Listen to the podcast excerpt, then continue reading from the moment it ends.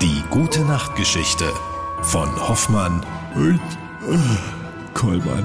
Hoffmann, ich bin so müde. Heute muss das denn jetzt noch unbedingt Mama, sein. meh, Ich könnte direkt einschlafen. Ja, ja. Was haben wir Ich hab eigentlich? mir Was, was, die wievielte Folge ist das jetzt eigentlich Weiß hier schon? nicht. Machen wir auch schon seit Ewigkeiten jetzt hier, oder? Ja, gefühlt seit Jahrhunderten. Ja. Na gut, ist ja egal, Hoffmann. Also, was haben wir denn heute? Heute habe ich mir mein eigenes Grab geschaufelt. Wieso? Heute geht es um den Froschkönig. Oh, Frau, Frau Hoffmann ist kein großer, großer Fan von Fröschen. Wollen Sie. Froschquaken mitunter jubeln? Quack! Ernsthaft? Soll ich das mal raussuchen? Ich kann das ganz schnell. Ja? Ja. Ach, bisschen.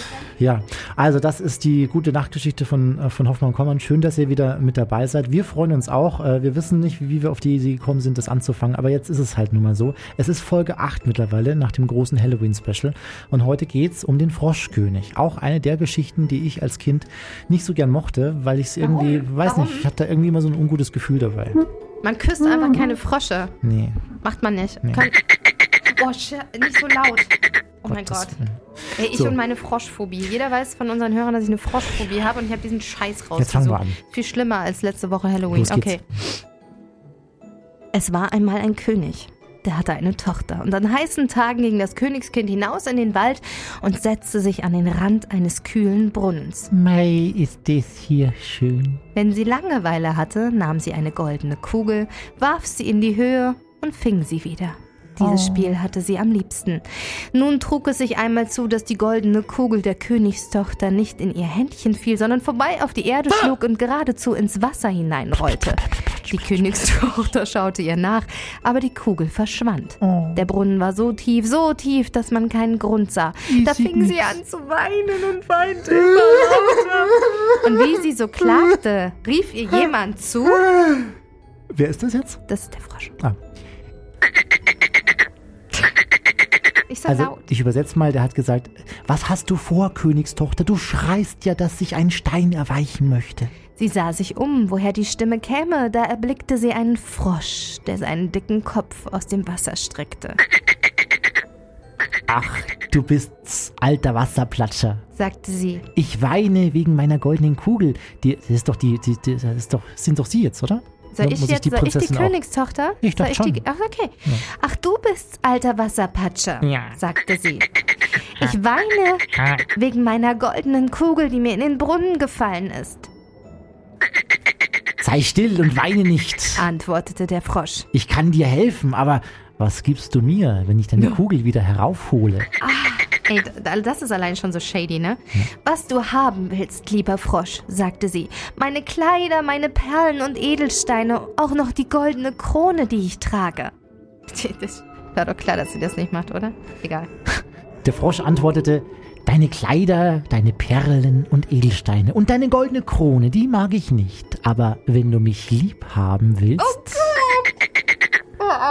und ich soll dein Freund und ein Spielkamerad sein, an deinem Tischlein neben dir sitzen, von deinem goldenen Tellerchen essen, aus deinem Becherchen trinken, in deinem Bettchen schlafen. Wenn du mir das versprichst, so will ich hinuntertauchen und dir diese goldene Kugel wieder heraufholen. Ach ja, Sagte sagte sie. sie.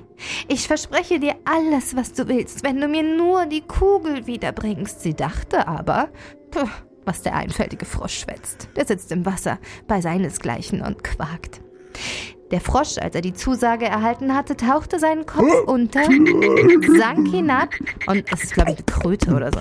Und nach einer Weile kam er wieder heraufgerudert, hatte die Kugel im Maul und warf sie ins Gras. Die Königstochter war voll Freude, als ihre schöne Kugel wieder erblickte, hob sie auf und sprang damit fort. Warte, warte! Rief der Frosch. Nimm mich mit! Ich kann nicht so laufen wie du. Aber was half ihm, dass er ihr sein Quak-Quak so laut nachschrie, wie er konnte? Sie hörte nicht darauf, eilte nach Haus und hatte bald den armen Frosch vergessen, der wieder in seinen Brunnen hinuntertauchen musste. Am nächsten Tage, als sie mit dem König und allen Hofleuten an der Tafel saß und von ihrem goldenen Tellerchen aß, da kam plitsch, platsch, plitsch, platsch, etwas die Marmortreppe heraufgekrochen. Als es oben angelangt war, klopfte es an die Tür und rief. Mein Kind, was fürchtest du dich? Steht etwa ein Riese vor der Tür und will dich holen? Nein, nein, sie sind gesprungen. Sie müssen bei Königstochter wieder einsteigen. Wie? Königstochter? Ich bin gesprungen. Nee, ja.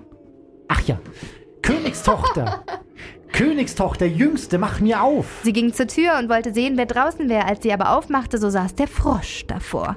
Da warf sie die Tür hastig zu, setzte sich wieder an den Tisch und hatte furchtbare Angst. Der König sah wohl, dass ihr das Herz gewaltig klopfte und sprach: Mein Kind, was fürchtest du dich? Steht etwa ein Riese vor der Tür und will dich holen? Ach nein, antwortete sie. Es ist kein Riese, sondern ein garstiger Frosch. Was will denn der Frosch von dir? Ach, lieber Vater, als ich gestern im Wald bei dem Brunnen saß und spielte, da fiel meine goldene Kugel ins Wasser, und weil ich so weinte, hat sie der Frosch wieder heraufgeholt, und weil er es verlangte, so versprach ich ihm, er sollte mein Freund werden. Ich dachte aber nimmermehr, dass er aus seinem Wasser heraus könnte. Nun ist er draußen und will zu mir herein. Da sagte der König, Was du versprochen hast, das musst du auch halten. Geh nur und mach ihm auf. Sie ging und öffnete die Türe. Da hüpfte der Frosch herein, folgte ihr auf dem Fuße bis zu ihrem Stuhl. Da saß er und rief. Heb mich herauf zu dir! Sie zauderte, doch der König befahl es ihr. Nachdem der Frosch auf dem Stuhl war, wollte er auf den Tisch, und als er da saß, sprach er. Nun schieb mir dein goldenes Tellerchen näher heran, damit wir zusammen essen. Das tat sie zwar, aber man sah wohl, dass sie es nicht gerne tat. Der Frosch ließ sich's gut gehen schmecken, aber ihr blieb fast jeder Blip, aber ihr blieb fast jeder Bissen im Halse stecken. Endlich sprach er. Ich habe mich satt gegessen und bin müde. Nun trage mich in dein Kämmerchen und mach dein seidenes Bettchen zurecht. Wir wollen uns darin schlafen Ey, lassen. das geht null klar. Also null. Das, ja, okay. Die Königstochter fing an zu weinen und fürchtete sich vor dem kalten Frosch, den sie nicht anzurühren getraute und der nun zu ihrem schönen, reinen Bettchen schlafen sollte.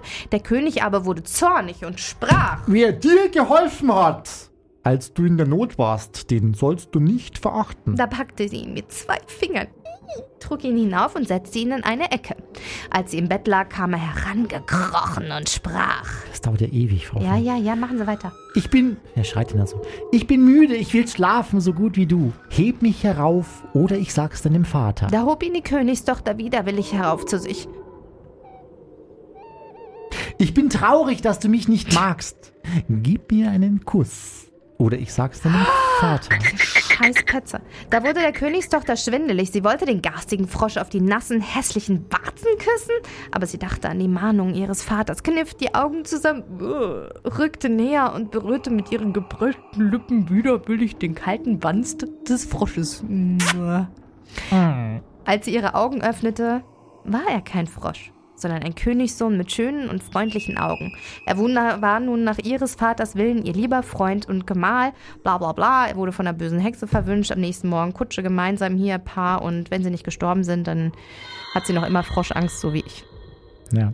Herr Gollmann, das, das ist eine richtig schlimme Geschichte. Frosche Wieso, sind... wieso suchen sie sich auch sowas aus? ja, pff, halt die Ja, nächste, die ich da halt, gefunden habe. Ahnung. Meinen, Nehmen sie halt mal was Rapunzel Was oder sowas. Irgendwas so, Nettes wollen wir das nächste Mal Rapunzel machen? einfach mal was Nettes, was Schönes fürs Herz. Das sind immer so Geschichten, da habe ich immer Angst dann danach, wenn ich schlafen gehe. Also ganz ehrlich, Frau, wirklich mal. Ähm, ach, hören Sie mal, hier ist noch jemand für Sie.